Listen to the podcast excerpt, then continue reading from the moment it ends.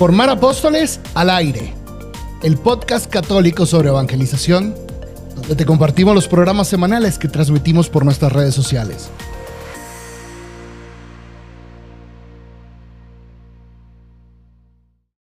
Vamos a ver qué es lo que nos toca hoy, Moni, ¿o qué? Excelente, padre. Introduzcanos, por favor, de dónde vamos a sacar el gran tema de hoy, que es la situación de la iglesia en Latinoamérica, para que estén ahí todos muy atentos. Correcto, pues fíjense, em, el 11 de enero salió una noticia muy interesante en el Wall Street Journal, capaz que ustedes la leyeron, la voy a poner aquí, eh, donde, que decía por qué la Iglesia Católica está perdiendo a América Latina. Y entonces comentaban pues cómo, cómo va, de hecho aquí lo podemos ver bien, voy a hacer grande este gráfico. Em, cómo ha pasado de que América Latina, de tener el 80% de la población en el 1995, cómo ha ido decayendo y cómo en el 2018 em, somos un 59% de la población de, de América Latina, eh, siendo el continente más católico del mundo. Eh, ¿Qué es lo que está pasando? Y es interesante porque aquí decían que, bueno, el, el, eh, el, Papa Francisco está perdiendo América Latina y que las personas, sobre todo, se están yendo a iglesias evangélicas o pentecostales y se están yendo o simplemente están quedándose sin, em, sin, una religión institucionalizada. Es, e, Era interesante porque el autor, el autor veía como eh, ya, por ejemplo, dentro de poco, los católicos en Brasil, que era el país más católico del mundo, o con mayor cantidad de católicos del mundo, em, como, como en Brasil ya poco a poco va a bajar, vamos a ser menos de, o sea, ya no va a ser la religión mayoritaria. Y como en, varios países, por ejemplo, em, el autor de, ahí en Wall Street Journal estaba viendo cómo, eh, por ejemplo, en México ya se, em, la Corte Suprema de Justicia ya eh, declaró que es inconstitucional que un Estado eh, prohíba el aborto o que haya penas para los que abortan, ¿no? Entonces decía, bueno, el Papa Francisco está, eh, está perdiendo su América Latina. ¿Qué va a hacer? Estoy poniendo aquí todas las fotitos, ¿verdad? Pero bueno, ya. Este, el Papa Francisco está perdiendo América Latina. ¿Qué va a hacer? ¿Cuál es el plan? Entonces eh, estuvimos analizando eso, Mon y yo, y dijimos, bueno, vamos a tratar de ver cuáles son los, los datos duros, los datos fuertes de, América Latina y a ver si los datos que trae el Wall Street, Wall Street, Journal están bien, están mal. Por ejemplo, ahí había un dato incorrecto que a mí me hizo pensar, porque decía que de 1995 para acá México había crecido el número de católicos y, no, los últimos datos fueron clarísimos de enero del año pasado, que los católicos hemos bajado en eh, México de ser el 95%, ahora somos el 77%, ¿verdad? Entonces, pero el Wall Street Journal decía que, habían subido. Entonces, nos llamó mucho la atención eso, este, y lo que hicimos fue buscar, eh, hay un artículo interesantísimo, se los vamos a mandar por Telegram, espero que todos estén ya en nuestra comunidad en Telegram, eh, porque en ese artículo, bueno, de hecho ya lo mandé hace algunos días, em, que se, llamaba así la nueva composición religiosa de, Latinoamérica al iniciar el 2020. Y entonces comparaba aquí los diferentes países y qué bueno que veo por aquí personas de Centroamérica, de Sudamérica, para que me vayan comentando cómo se está viviendo esto en sus países y que podamos, podamos compartir, ¿no? Para que les podamos escuchar y que, y que podamos eh, entender, entender qué está pasando en, en, El Salvador, en, Colombia, en Bolivia, en, Chile, en todos los países donde están ustedes. Este es un poquito el, el pues eso, estuvo, e, este es el, de donde empezamos a sacar, pues, el, los datos que hoy queremos comentar. Y vamos a, vamos a empezar, padre, y vamos empezando, eh, si no, con algunos datos para entrar en contexto de cómo está Latinoamérica primero y luego ya entramos a lo que usted decía, ¿no? Eh, a esta fuerte declaración que están haciendo de si al Papa se le están yendo los latinoamericanos siendo el primer papa latinoamericano, que eso a mí era algo que me llamaba mucho la atención, la verdad. ¿no? Como que hay mucha gente que dice, ay, sí, el primer papa latinoamericano, ¿y dónde está su gente? Pues bueno, vamos a tratar de entender un poco la situación para después poder ir y dar una opinión, ¿no? Al respecto. Correcto, correcto. Entonces, pues bueno, eh, vamos a empezar por el primer número que es sobre la población que hay en Latinoamérica. ¿sí? Eh, Statista, que es una gran plataforma que se dedica a hacer estadísticas, es muy buena, tiene muy buenas gráficas. En el 2017 eh, dató o este, hicieron su corte en 637 millones de personas que afirmaban profesar el catolicismo. Esto representa aproximadamente un 64% de Latinoamérica eran católicos. 64% de los latinoamericanos eran católicos. ¿Eso era en qué año? Perdón, perdón. Continente americano, ahí un error mío. Es en el continente americano en el año 2017. El 64% de la población era, eran católicos. 64% de la población del continente americano se declaraban a sí mismos como católicos, se identificaban como católicos. Eso es interesante, ¿sí? Pero hay aquí un tema adicional que el 48% de los católicos de todo el mundo se encuentran efectivamente en nuestro continente americano. Entonces, sí somos un continente que em, mantiene o en él habitan muchísimos católicos. Ahora sí que de este lado del charco yo creo que estamos pues muchos católicos, el 48%, casi la mitad en un solo continente. Pues eso es una gran responsabilidad, ¿no? Porque siendo un continente con tantos católicos, pues, ¿qué responsabilidad tenemos, no? Por ejemplo, en el campo de las vocaciones.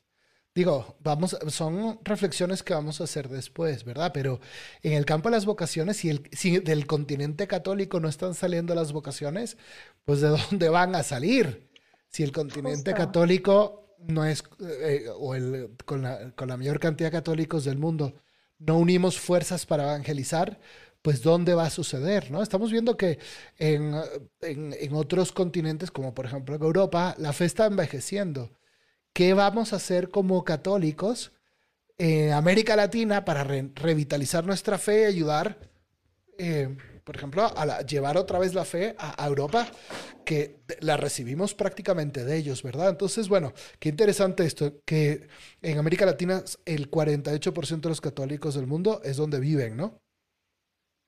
Y yo quisiera hacer un paréntesis sobre esto que usted comenta de el continente europeo, ¿no? Porque siento que a veces nos comparamos mucho con ellos, pero es que en verdad está crítica la situación ahí. O sea, estaba viendo en un artículo que subió La Vanguardia que solamente 22% de los matrimonios que se casan al año están optando por casarse a través de un rito católico. Solo el 22%. El resto o se casa solo por el civil o se casa por otras denominaciones u otras religiones, otro, otro tipo de ritos, ¿no? Sí, está, se están poniendo muy de moda los, las, las, ceremonias de boda con ritos indígenas y sí, ancestrales, ¿no? Aquí en México con un rito maya y cosas así. Entonces, las personas están optando por otro tipo de espiritualidades o sea, justo ahí estaba leyendo un poquito y hay un sociólogo español, Francisco Javier Elso, que dice que no nada más, que usted lo ha mencionado mucho en el programa de entrenamiento de formar apóstoles, ya no estamos más en la cristiandad, pero él dice, es que ya estamos viviendo una descristianización. Sí. O sea, ya la gente no quiere, no le da igual ser o no ser cristianos, ya no quiere, se están deshaciendo de la religión a, a propósito a mí me impacta mucho eso y uno de los puntos que él como que sobresalta es que a partir de la llegada de los anticonceptivos hay un antes y un después para la religión. ¿Por qué? Por la transmisión de la fe. Qué tremendo Hay menos hijos, hay menos hijos, hay menos mujeres u hombres transmitiendo la fe porque ambos tenemos que transmitirlo, ¿no? Pero él hacía énfasis en la figura materna de cómo la mamá es la que por lo general eh, transmitía la fe a sus hijos y gracias al uso de anticonceptivos se están teniendo menos hijos y se está cortando pues la transmisión de la fe. Entonces, para él hay un antes y un después eh, de esto, ¿no? Todo lo que viene con humanidad y así. Exacto, y no solamente eso, sino que un matrimonio que entonces se pone a las enseñanzas de la iglesia eh, no va a recibirlas con tanta alegría, sencillez, eh, docilidad y probablemente su relación no sea tan cordial con su fe y por lo tanto no se la quieran transmitir. No, bueno, qué, qué interesante, a ver si otro día analizamos ese artículo, me interesaría leerlo. Me late, porque está muy bueno. Dice más cosas, pero ya ahí lo voy Compártelo. Yo siempre te ando mandando a ti cosas, no lo mando. Es que Moni, cuando llegamos aquí al miércoles, al martes, entonces se luce de que yo leí, no sé qué. Y entonces con cosas que no me, que, no me comparte. Pero bueno, no pasa nada. tarea, uno hace su tarea. Bueno, hay que hacer tarea, eso sí. Entonces. Pero bueno, ahora sí. ¿Qué, ¿qué más? ¿Qué más dice? ok. Dice lo siguiente, y este es un número que a mí me dejó muy impactada. Ahora sí estamos hablando de Latinoamérica, ¿ok? Todo lo que son los países latinoamericanos, que son 20, 20 países que conforman Latinoamérica más algunos territorios independientes, bueno, y el Caribe. Ok. En el año 95, un bello, un bello año porque nací yo, el 80% y yo entré al seminario, yo entré al seminario ese año. Gran año, el mejor. El, el 80% de la población latinoamericana se identificaba como católico. 80% en el 95. Es la gráfica que el padre nos mostró. Ajá, exacto. Y en el 2018 ya estamos en un 59%. Wow. En 23 años hemos descendido un 21%. Está... O sea, es prácticamente como haber perdido 1% al año. Es que Claro, o sea, eso significa que si nos quedan 59%, en 59 años se acaba el catolicismo de América Latina. Sí. O sea, a, ver, aquí lo que, lo que sucede es que cualquier realidad que vea que está perdiendo el 1% al año desde hace 23 años, tiene que detenerse y tiene que decir, a ver, no lo estamos haciendo bien, ¿no? O sea, está pasando? si fueran solamente dos, tres años en donde no ves un crecimiento del 2%, el 3%, el 4%, sino que ves que estás perdiendo por ciento, te detienes y lo, y, lo, y lo piensas, ¿no? Pero llevamos 23 años perdiendo eh, al hilo el 1% al año. Esto, esto, bueno, justo por eso queríamos hacer este programa de hoy con ustedes, para que fuéramos comentando esta preocupación que tenemos la tenemos juntos, la tenemos todos, somos católicos. Cristo nos mandó a ser discípulos a todas las naciones y estamos perdiendo todas las naciones. Eh, bueno, eh, claro, también puede influir que hay menos niños y como hay menos niños, podemos decir que el número total de católicos ha ido perdiendo, ha ido decreciendo, ¿verdad? Pero aquí estamos hablando sencillamente de la población en total. O sea, que el 95, el año 95 éramos el 80% de la población grande, chica, el 80%. Y en el 2018, grande o chica la población, éramos el 59%. ¿verdad? Bueno, ¿qué vamos a hacer? Vamos a seguir analizando. ¿Qué más tienes por ahí? Antes de continuar, padre, hay, yo tengo una subpreocupación ahí con eso, porque... A ver, ¿cuál es? Estamos hablando de un 59% que se definen como católicos. Pero ¿cuántos de ellos realmente viven como católicos? ¿Cuántos practican, ¿Cuántos practican la fe? A mí me pasó una vez en la universidad, estábamos haciendo una actividad y llegaba con unas niñas y tenía que preguntarles, oye, ¿tú eres católica? Si me decían que sí, les explicaba algo que estábamos haciendo, ¿no? Y llegué a una mesita y le pregunté a una de ellas, oye, ¿tú eres católica? Eran, eran dos niñas. A la primera le pregunto, ¿tú eres católica? Y me dice, no. Y volteo con la otra y le digo, ¿tú eres católica? Y me dice, no. Bueno, sí, pero no lo practico, entonces no. Entonces, como que estamos hablando de un 59% que ni siquiera todos ellos practican la fe. A lo mejor fueron bautizados en algún momento de su vida, a lo mejor fueron algún católico, digo, algún colegio católico y por eso dicen que son católicos. Sí. Pero está grave. Entonces, sí, es una preocupación que tenemos y por eso aquí estamos con este gran apostolado de formar apóstoles para transformar el mundo. Y para colaborar con todas las... Hay muchas organizaciones que están haciendo muchísimo en América Latina y las hemos comentado aquí. Y poco a poco eh, espero que los podamos entrevistar también porque, bueno, son unas historias muy consoladoras. Muy bien, entonces, eh, ¿qué más tengo por aquí? Em, Pues bueno, se ve detalladamente algunos casos de algunos países, como por ejemplo Honduras, eh, que Honduras pasó de tener 76% de la población católica en el 96 a un 30% en el 2018. O sea, en 22 años ellos tuvieron un, una... Em, Han perdido. Un descenso ajá, del 46%. Perdieron el 46% de la población. Eso está tremendo. Paraguay decía que hoy en día son 88%. Si, si comparamos entonces el 88% de Paraguay con el 30% de Honduras actual, este, sí, o sea, nos, damos cuenta que, pues viven, viven un momento especialísimo en Paraguay que pues se tendría que aprovechar, este, porque el ritmo de, de, disminución es mucho más fuerte. Eh, y lo interesante es que la gente, eh, exacto, se está yendo y se está yendo como que desilusionada con, la fe católica, ¿no? Entonces, bueno, vamos a ver un poquito cómo es la observancia de los, de, los católicos en comparación también con los evangélicos y otros hermanos separados o cristianos, ¿verdad? Me llama mucho la atención que los, em, eh, los que se consideran como practicantes o muy practicantes en América Latina, eh, de entre los evangélicos, son el 63%. ¿Qué dijeron? Yo me considero practicante o muy practicante.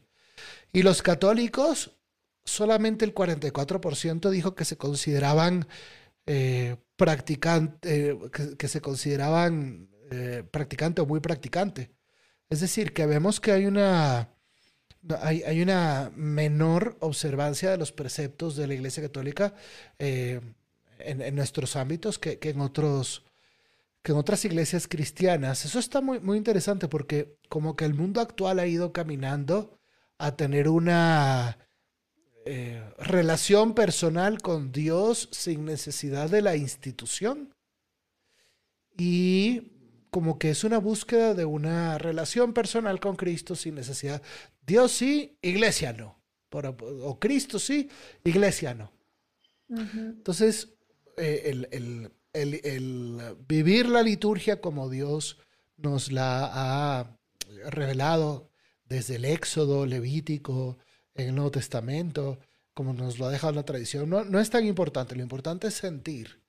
Entonces, como que hay todo un, un, aumento de nuestra cultura individualista eh, que se ha, ha permeado también la práctica religiosa y eso pues lo estamos viendo, ¿no? Y si, si el precepto más fundamental, al mínimo, es ve misa, eh, es el tercer mandamiento, santificar las fiestas, y las personas eh, pues lo están negando, ¿verdad? Entonces, claro, por eso vemos que ahí se, se puede ir disminuyendo mucho el fervor, ¿no crees tú, Moni? Creo que aquí viene un punto también interesante con lo que usted decía, ¿no? Dios sí, la iglesia no empiezan a ser un Dios sí, pero un Dios a su medida.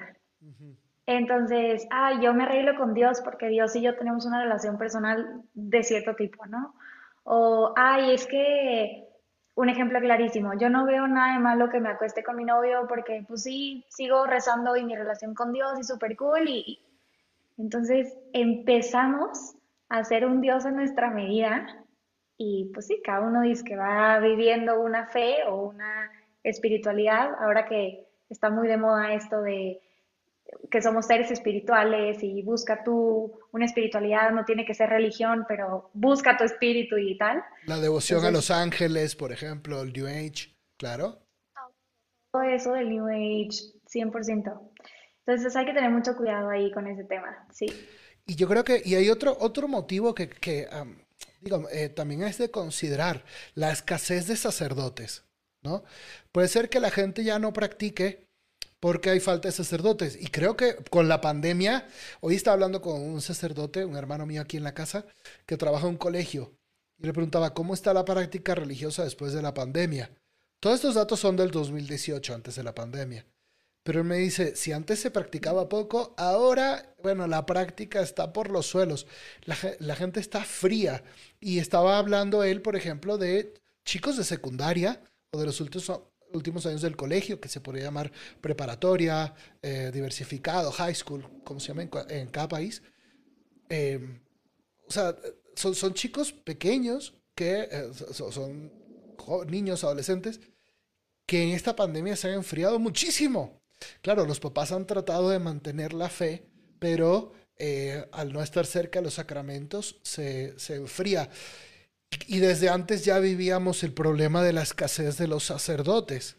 Entonces, claro, si, si en, tu, en tu ciudad, en tu pueblo, no tienes un sacerdote cerca para pues platicar, tener dirección espiritual o que te, te ayude un poco con la catequesis, que visite tu, que vaya a comer a tu casa, ¿no? Y, tener una, una, amistad con los sacerdotes, pues también la gente se va enfriando, ¿no? Y bien, van viendo lo institucional como muy lejanos y eh, probablemente pues por eso también abandonan su fe, ¿no crees?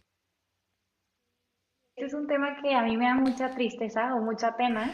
Justo lo comentábamos alguna vez el padre y yo, que es triste que gracias a esta vocación, perdón, a esta crisis de vocaciones, nos hayamos dado cuenta de que el laico tiene que entrarle más a las cosas de la iglesia.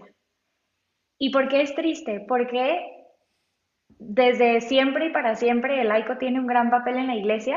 Sí, gracias al Concilio Vaticano II se le ha dado un realce eh, muy fuerte a la dignidad del laico, ¿no? al papel del laico en la iglesia.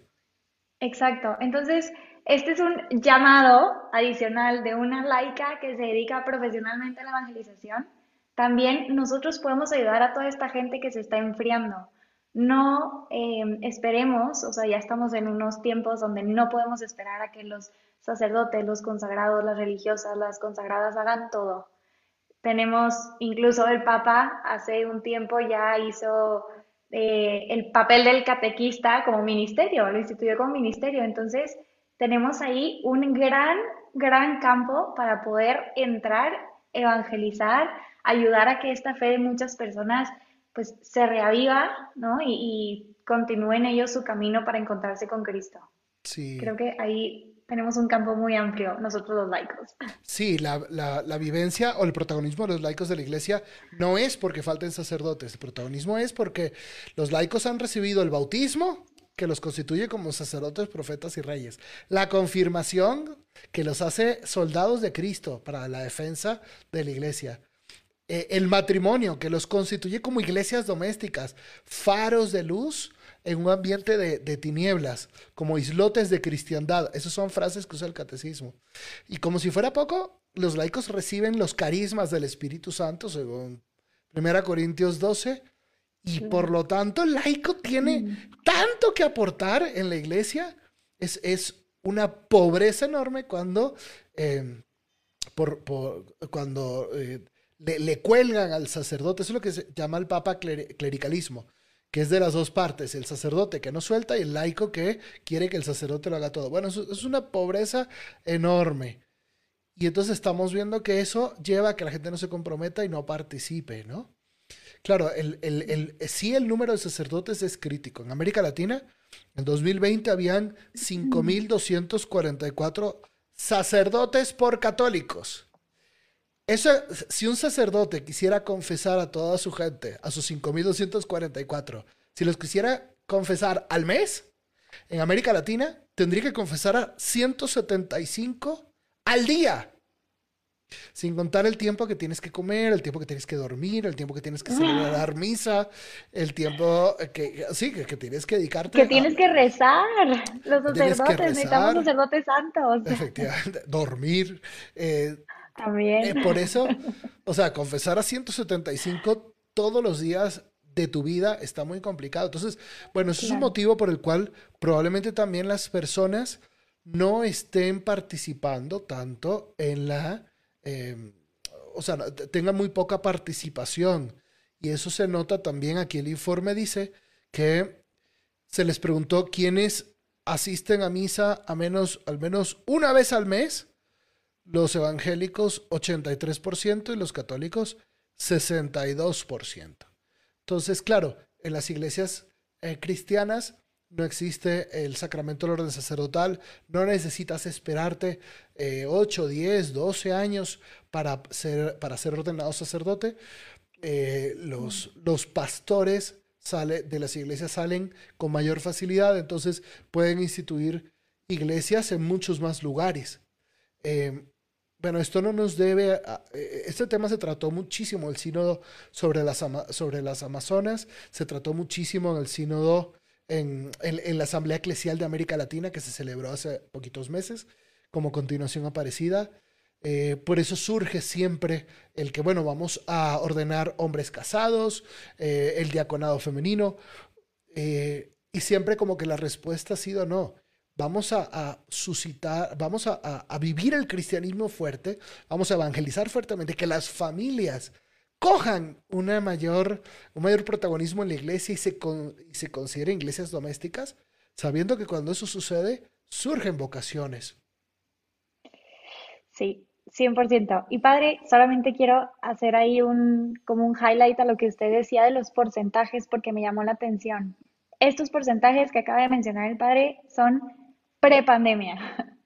Hay mucha gente que yo conozco que ellos ya dijeron, no, yo voy a ver mi misa ya aquí este, en línea, ¿no?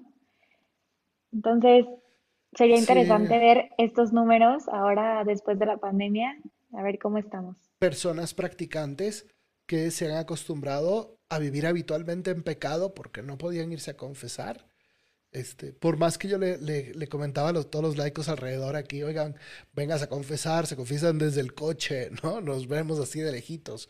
Y estuvimos confesando a muchos, otros muchos ya decidieron eh, vivir habitualmente en pecado, cosa que a lo mejor no, no, no era una realidad en sus vidas antes. Este, Entonces, bueno, esto ha enfriado mucho y representa otro reto, ¿verdad? Pero bueno, vamos a ver lo de la confianza en la iglesia, ¿cómo está, Moni? A ver. Buenísimo. Ok, estos datos son muy interesantes porque hoy en Latinoamérica el 63% de los latinoamericanos dice tener mucha o algo de confianza en la iglesia. Ok. Y me parece bueno, digo, bueno, entre comillas, porque em, está comparado contra, sí, contra otras instituciones, por ejemplo, las Fuerzas Armadas, la policía, que ellos tienen niveles de confianza entre el 40 y 35%. Entonces, sí, si lo comparamos contra estas instituciones, pues claro que un 63% de confianza es por encima del 50%, son muy buenos. Pero, por ejemplo, en clases, sacarte un 6.3 no creo que sea tan bueno. Entonces ahí tenemos otro reto al que nos hemos enfrentado estos últimos años. Es la única institución efectivamente que goza de una confianza mayor que el 50% eh, de la población, ¿no? Y se comparan con otros, con la política, con el ejército, con los medios de comunicación, con las universidades. Eh, pero bueno, no cabe duda de que esa confianza ha ido eh, en picada en muchos países, como por ejemplo en Chile, que solamente el 27% de la población eh, confía en la iglesia, o como Uruguay, el 38% de la población confía en la iglesia. Mucho de esto se ha debido a los abusos, a los escándalos de los abusos sexuales. Sin duda que eso ha sido bueno, el, cáncer más grande de la iglesia eh, en los últimos 500 años. Yo creo que desde la desde la, la, reforma protestante ha sido pues el, el, lo más duro que ha vivido la Iglesia Católica en estos años, una purificación, esto es nuestro exilio de Babilonia, tal cual. Ah, esto, e, esto ha sido pues una purificación muy vergonzosa, estábamos eh, ahorita viendo algunos casos en estos días de Alemania, eh, de sacerdotes que han abusado, obispos que han encubierto. Eh, es un tema muy duro. Claro que no se puede hablar a la ligera, probablemente un día podemos hacer un, programa sobre eso. Pero claro, eso cómo ha mermado, yo, cómo ha mermado la confianza de la gente en la iglesia. Yo mismo eh, he recibido a tantas personas rotas por estas noticias cada vez que salían las noticias de Estados Unidos, las noticias de Irlanda, en, en, en Italia, en tantos lugares, Bueno, pues es, es una, una, vergüenza enorme y claro, eso ha hecho que las personas se retiren de, o dejen de creer, ¿verdad? Sí, aunque creo que usted lo dijo, padre, es una purificación, sí, muy dolorosa, muy vergonzosa, horrible, pero necesaria. necesaria es, no se puede vivir con eso, punto. Exacto. Y tiene que haber la, la, la, la, aplicación total de la justicia al sacerdote abusador y al obispo encubridor. O sea, eso no me queda, mm, no me queda este, duda en absoluto. Y nosotros en nuestra congregación lo hemos vivido y ya tenemos, hemos cambiado las políticas, hemos, estamos trabajando fuertemente para eh, resarcir los daños, para toda la justicia restaurativa con la víctima, para ofrecer todo este apoyo incluso económico, para ofrecer apoyo psicológico, apoyo espiritual. Em, o sea, son, son muchísimas medidas, ¿no? Pero si era una purificación necesaria, porque esto no puede existir. Claro, tampoco puede existir en las familias, en los scouts y en todo lo demás, entre entrenadores de fútbol, pero bueno, ahorita estamos hablando de la iglesia y creo que ese es un tema muy, muy importante. Así es, 100%, pero sí, sí quería dejar ese punto ahí porque sí, es, es un tema muy doloroso y cada vez que sale una nueva noticia es como, ah, te duele en el corazón pero por un lado, como que digo, pues bendito Dios que nos estás ayudando a purificar esta iglesia, ¿no? Que efectivamente está llena de pecadores, pero cada vez vamos santificándola un poquito más, creo yo. Justo, y aquí los laicos tienen otra vez un papel muy grande para que eh, se vuelva a creer en la iglesia, ¿no? Por eso más que nunca es la hora de los laicos. Eso se lo dijo el Papa Benedicto a los obispos irlandeses, en la medida en que los laicos se involucren más se volverá a recuperar toda esta confianza. Pero bueno. ¿Y a dónde se están yendo las personas? Porque esto es interesante. La gente que se va al catolicismo se están yendo esencialmente como que a dos, a dos realidades. Se están yendo, están yéndose simplemente a, creer en Dios sin religión, que eso lo podemos analizar después. Pero ahorita me, me gustaría hablar del éxodo que está sucediendo en América Latina de católicos a iglesias evangélicas y sobre todo a la iglesia pentecostal. ¿Cómo está eso ahí de lo que tú, de lo, que tú analizaste, Moni? Perfecto. Esto está interesante porque eh, estas, estas dos iglesias, y aquí hay un estudio que igual menciona, que los protestantes en, en Latinoamérica se, o sea, se involucran mucho en estas dos denominaciones los dones del Espíritu Santo y ritos de sanación y exorcismo, como que son comunidades muy carismáticas. Entonces, me llama la atención porque me quedo pensando y digo, bueno, es que nuestra iglesia también tendría que estar llena de carismas y dones del Espíritu Santo y tendríamos que estar pues haciendo también sanación, curación y oraciones de liberación. Nuestros grupos están ofreciendo experiencias más sensibles eh, que la Iglesia Católica probablemente no sabe cómo ofrecer dentro de la liturgia y todo eso. Este, entonces, entonces se nos están yendo. Y era interesante porque decía que de todos los que se han pasado, o sea, de los eh, que se había encontrado que un tercio de los encuestados de evangélicos y protestantes, eh, se, un tercio se criaron en la Iglesia Católica y el 50% no, habían nacido en la Iglesia Católica, aunque luego no se habían criado, ¿no?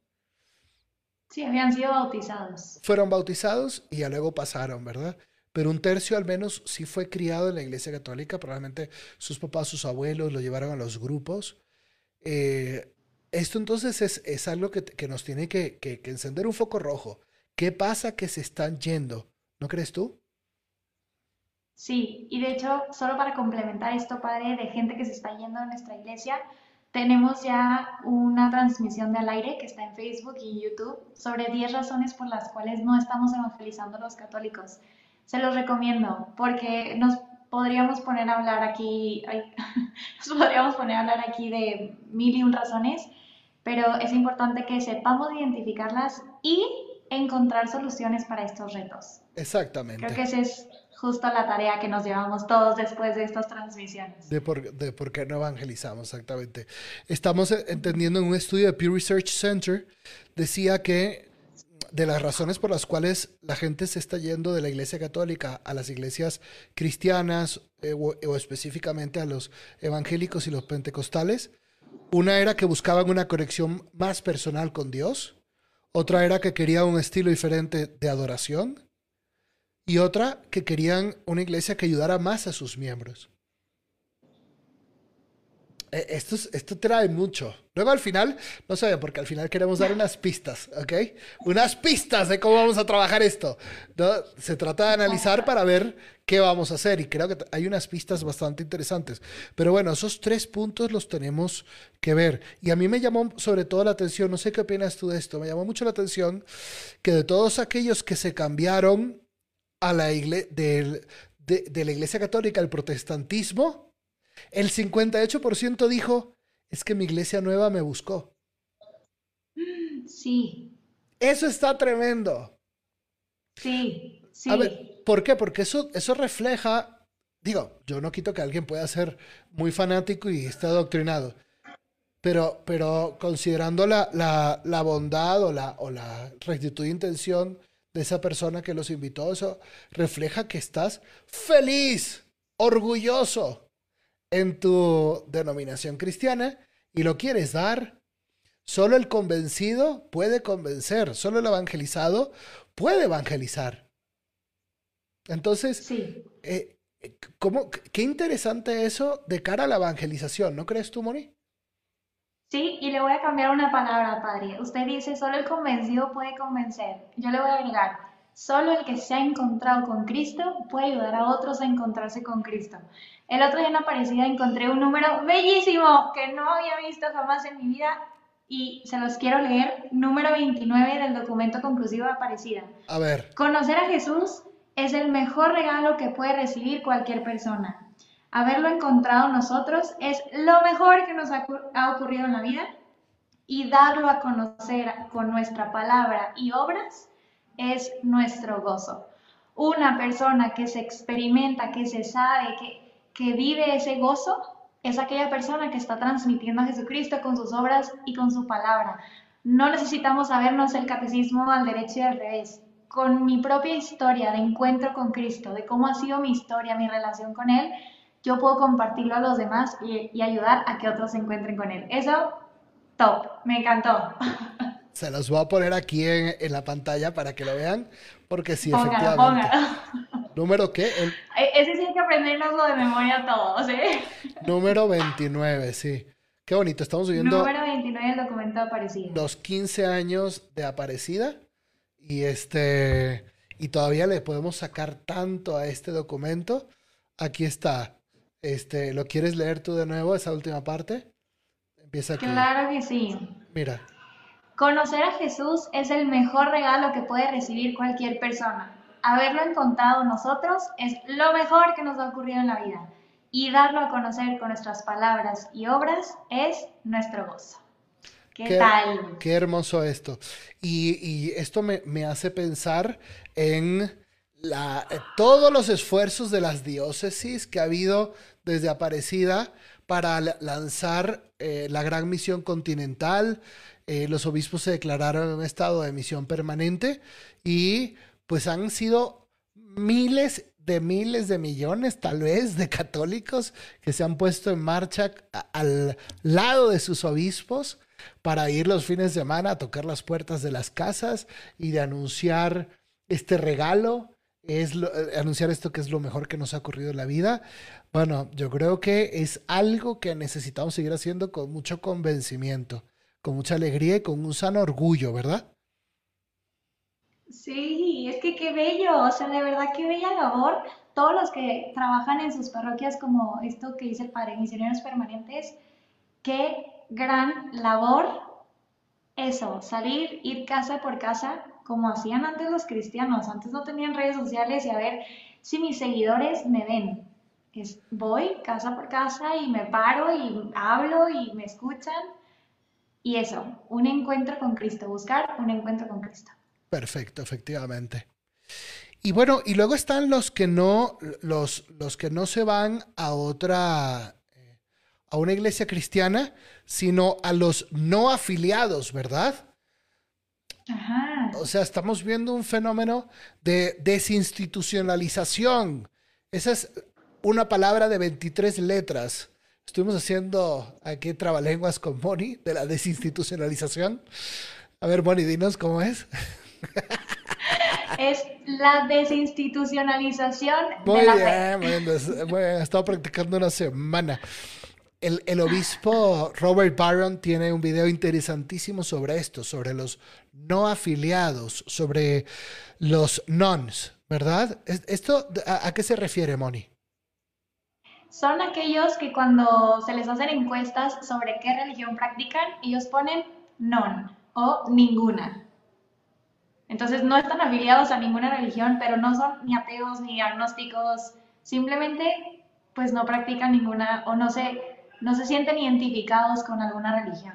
Justo, es interesantísimo que en América Latina las personas que dejan la Iglesia Católica no se están yendo o, o no simplemente están perdiendo la fe. ¿Ok? Yo no creo en Dios, Dios no existe o quién sabe si exista, soy agnóstico y eso no me interesa. No, la gente que abandona la Iglesia Católica se hace no afiliada. Es decir, yo creo en Dios, él y yo tenemos una relación personal y yo no voy a estar metido en una iglesia eh, evangélica, pentecostal, eh, católica, no, pero yo vivo mi fe, yo vivo la fe este, solo, ¿no? Era interesante ver que prácticamente todos los países de toda la gente... Em, de, la gente que, que, no está afiliada a ninguna religión institucional, eh, más del 90% eh, cree en Dios.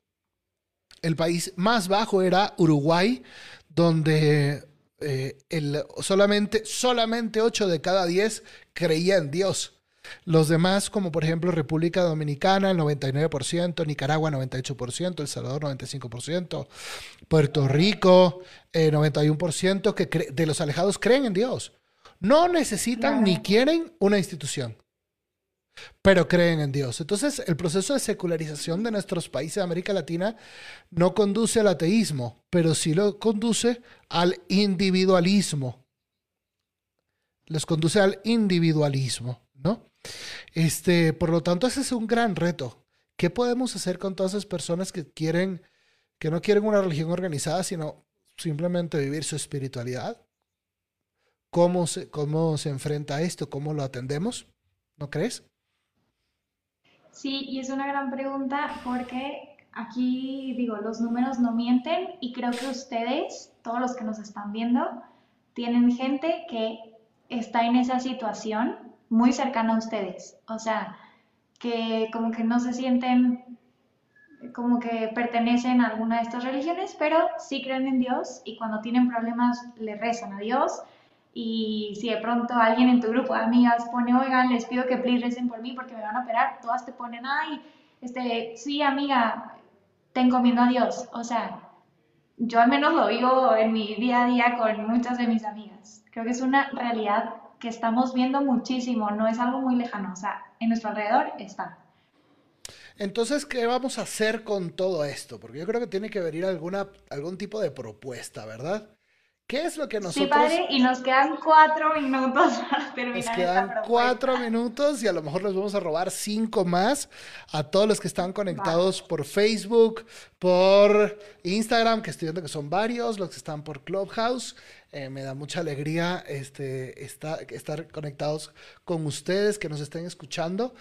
Este, ¿Cómo? Entonces la pregunta es, ¿qué vamos a hacer? Como respuesta, cómo vamos a enfrentar esta situación. Y lo bueno es que no lo vamos a inventar esta respuesta Moni y yo, ¿ok? Porque ya todo está dicho. Moni hoy me decía, es que no puede ser que todo esté escrito. O sea, ya no todo... Puede ser, no puede ser.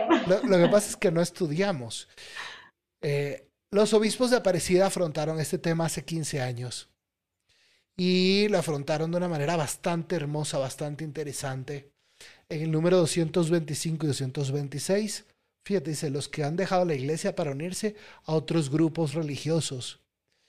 Y va diciendo, la gente sincera se sale de nuestra iglesia no por lo que los otros, no por lo que los no católicos creen, sino fundamentalmente por lo que ellos viven no por razones doctrinales, sino vivenciales.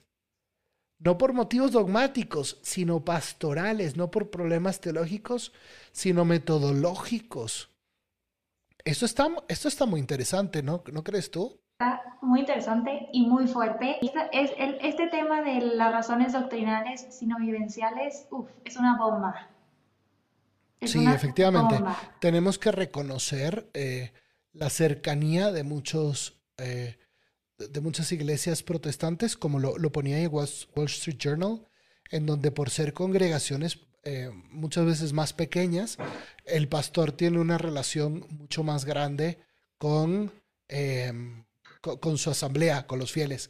Y por lo tanto la gente tiene una cercanía más grande, se siente escuchada y eh, siente que sus eh, necesidades están siendo cubiertas porque probablemente se ponen de acuerdo para pues sí, para, para ayudar a una familia en necesidad, para ir a orar por, por, otras personas, ¿no? Entonces, este, por eso los obispos ponen cuatro ejes de renovación. La primera es la experiencia religiosa, ofrecer a los fieles un encuentro personal con Jesucristo. ¿Cuánto tenemos que trabajar ahí, ¿no? En ese encuentro personal con Jesucristo, eh, para poder que las personas encuentren a Dios e incluso el Wall Street Journal hacía una crítica para eh, aquellas corrientes de la teología de la liberación que se habían impregnado más de comunismo. como que diciendo, mientras esa, la Iglesia Católica en esos lugares se ocupaba más de cuestiones sociales y de sembrar discordia, guerra, levantamientos armados, los evangélicos y los protestantes se estaban dedicando más a eh, llenar el hueco de Dios que existía en muchos, eh, las personas. Y por eso es que las personas terminando, se terminaron yendo cuando se cansaron de la, de la, de la lucha armada, ¿no? Entonces, la experiencia religiosa, lo primero, reforzar nuestra iglesia en la experiencia religiosa. Em, lo segundo es la vivencia comunitaria. Dice que los, nuestros fieles buscan comunidades cristianas en donde sean acogidos fraternalmente y fíjate los, estos tres palabras que dice, que sientan valorados, visibles y eclesialmente incluidos. En una comunidad, y sobre todo si es una comunidad que vive en una casa, como una pequeña, eh, las comunidades de base, como tantos grupos, como movimientos, ¿no? Donde, donde tienes unas relaciones personales con los demás, te puedes sentir valorado, es decir, que reconocen qué aportación tienes tú para nosotros, si eres valioso no solo por ser hijo de Dios, sino porque tú tienes un carisma con el, que nos vas a enriquecer. Luego, visibles. La gente no quiere ser, no quiere estar escondida. ¿sí? La, gente eh, no quiere ser un anónimo, un número más en una iglesia. Quiero ser visible. Que alguien me llame por mi nombre. Y luego, eclesialmente incluido. En donde yo trabajo necesitan de mi apoyo, en mi familia necesitan de apoyo, en mi grupo de amigos también, pero en la iglesia no me incluyen. Entonces, qué hermoso que diga que los segundos son la, la evidencia comunitaria. Eh, nuestros fieles quieren unas comunidades donde sean corresponsables del desarrollo de la Iglesia Católica. Este, bueno, pues esto, esto es una, una, un dato bastante interesante, ¿no crees? Sí, y me encanta que sea, eh, que sí lo pongan aquí, eh, la última parte que dice, esto permitirá un mayor compromiso y entrega en y por la iglesia, lo que usted mencionaba. Cuando una persona, un católico, se siente valorado, visible e incluido, su compromiso solito va a ir aumentando, va a ser mayor. Entonces va a ser más discípulo de Cristo y al final lo vamos a poder enviar a la misión y hará más discípulos. Tenemos que buscar que nuestras comunidades acojan y que cada uno no nada más sienta esto, ¿no? Que es ser valorado, visible y eclesialmente incluido, sino que cada uno sea amado, conocido y atendido. Te amo porque eres otro hijo de Dios. Te conozco porque te he estado escuchando y porque realmente quiero saber de ti y cómo está tu vida y te atiendo en tus necesidades. O sea, si el día de mañana tú tienes ahora una necesidad que cubrir, pues espero yo poder servirte o atenderte. Entonces sí, un gran reto. Un gran reto. Y eh, eh, me dicen decía algún sacerdote argentino que allá en, en, su país los obispos primero trabajaron durante muchos años el elemento de la acogida. para luego ya después pasar como obispos al elemento de la salida. Pero trabajaron unos, no, me acuerdo cuántos eran, si alguno por aquí de Argentina que lo pueda corroborar, era, fueron como 10 años trabajando en la, solo el punto de la, de la acogida antes de la salida misionera. El Papa lleva eso, el Papa Francisco lleva mucho eso y por lo tanto ha insistido bastante en Evangelii Gaudium y, y en, bueno, él como redactor presidente de la, de, la, de la, comisión de redactora de Aparecida lo puso ahí, él ha insistido tanto en este aspecto comunitario. Entonces, el primer eje, la experiencia religiosa de Jesucristo, que la gente se encuentre personalmente con él a través de retiros, a través de la oración, del anuncio querigmático, del, testimonio de los evangelizadores, luego de la vivencia comunitaria. ¿Cuál es el tercer hegemonio? El tercero es la formación bíblico-doctrinal. Junto con las dos anteriores, junto con la experiencia religiosa y la vivencia comunitaria, nuestros fieles necesitan profundizar en el conocimiento de la palabra de Dios y los contenidos de la fe esto lo mencionaba el artículo de Zenit. Eh, los evangélicos promueven mucho que la gente estudie las Sagradas Escrituras fuera de los tiempos de misa. Entonces necesitamos ayudar a que los católicos profundicen en la palabra de Dios. Ahí es donde mejor van a poder conocer a Cristo para poder encontrarse con Él. Cuando, cuando aquí dice que, que formemos a las personas mejor en la Iglesia Católica, dice por, porque esta formación no es simplemente una, transferir un conocimiento, sino es una herramienta para el crecimiento espiritual, humano, comunitario. Cuando tú conoces más tu fe en el catecismo y todo eso, pues vas caminando, eh, vas caminando, eh, vas creciendo en tu vida espiritual y em, porque vas entendiendo mucho más, pues pienso ahorita en las cuatro partes del catecismo, cuál es tu doctrina, cómo vivir la liturgia, celebrar tu fe, cómo vivir eh, las bienaventuranzas, las virtudes, los mandamientos cómo orar. Entonces, claro, todo eso genera un crecimiento tremendo en tu vida espiritual, en tu fe, que, que hacia donde se dirige la catequesis en la iglesia. Entonces, primer eje, vive experiencia religiosa. Segundo, experiencia cristiana. Tercero, formación bíblico-doctrinal. Y último, ¿cuál es? El compromiso misionero de toda la comunidad, la que sale al encuentro de los alejados, se interesa por su situación a fin de reencantarlos con la iglesia e invitarlos a volver a ella. Y me encanta que hayan usado la palabra reencantar. Es, nuestra fe es tan bella y tan preciosa y tan grande y es como un tesoro que la gente tiene ahí en su corazón esta semillita sembrada solo lo único que tenemos que hacer es como que, re, que rebrote, ¿no? Entonces me gusta que hayan utilizado esta palabra, reencantarlos con la iglesia y va un poco de la mano de lo que hablábamos de la confianza.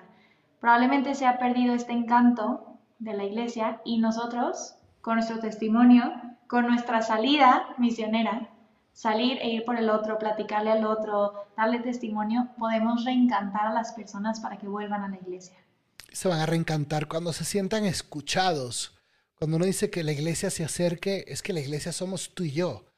¿no? Tú eres la iglesia que sale a abrazar a la persona que está sufriendo, a la persona doliente, y no como estrategia para tener más personas y de tener un declive numérico que no sé qué. No, porque eso es lo que nos va a distinguir a ti y a mí como verdaderos católicos.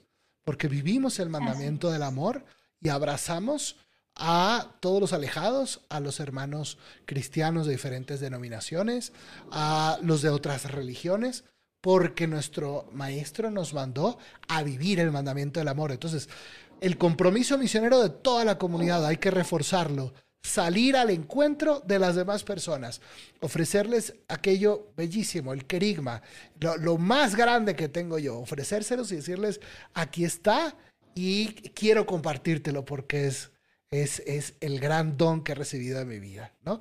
Entonces, es una invitación para todos, la experiencia religiosa, la evidencia comunitaria, la formación bíblico-doctrinal y el compromiso misionero de toda la comunidad. Qué bello encontrar diócesis cuando a mí me gusta mucho leer los planes pastorales de las diócesis eh, con las que trabajamos Qué hermoso leer ahí en sus planes pastorales eh, abundantemente todo esto de Aparecida, qué bello. Eh, estuve hablando el otro día con el director de CatholicNet que hizo un curso online eh, gratuito sobre Aparecida para regresar a todos estos elementos. Qué hermoso, qué hermosa esas parroquias y diócesis que siguen aún ahora en, en, misión permanente y siguen generando grupos grupos en casas, grupos parroquiales, aquellos movimientos que siguen saliendo a la búsqueda de los, de los alejados, de los indiferentes, para la formación de catequistas. En América Latina se está viendo mucho. Y vamos a pedir al Espíritu Santo eso, que haya un renacimiento de la Iglesia Católica con mucho más fuerza, convicción, este, con, con mucho sentimiento, con mucha convicción, porque sí nos hace falta. Entonces, bueno, hay mucho más de lo que podríamos platicar, ¿verdad, Moni? Como las devociones populares y así. Pero bueno, vamos a ver si esto lo vamos comentando poquito a poco. Me encanta lo que ponía aquí Juan Manuel, que el, índice de la natalidad se reduce, las poblaciones más viejas deben ser más los que dejan la fe o se enfrían. La solución es la participación eh, activa de los laicos, lo vuelvo a poner aquí, y el ecumenismo, se consolide para que seamos más los que vamos a recuperar a los cristianos. Ojalá que efectivamente podamos trabajar mucho más unidos todos los cristianos. Me encanta a mí trabajar con hermanos nuestros, de aprender de todo lo bueno que tienen justamente los evangélicos y los pentecostales y ofrecerles también la riqueza que nosotros tenemos, eh, no solo pastoral, sino también el conocimiento de los santos padres de la iglesia, del magisterio Creo que es un momento hermoso, un momento hermoso, pero sí tenemos que tomar conciencia, ¿verdad? Que, que lo que se les quede de hoy es que no podemos seguir iguales.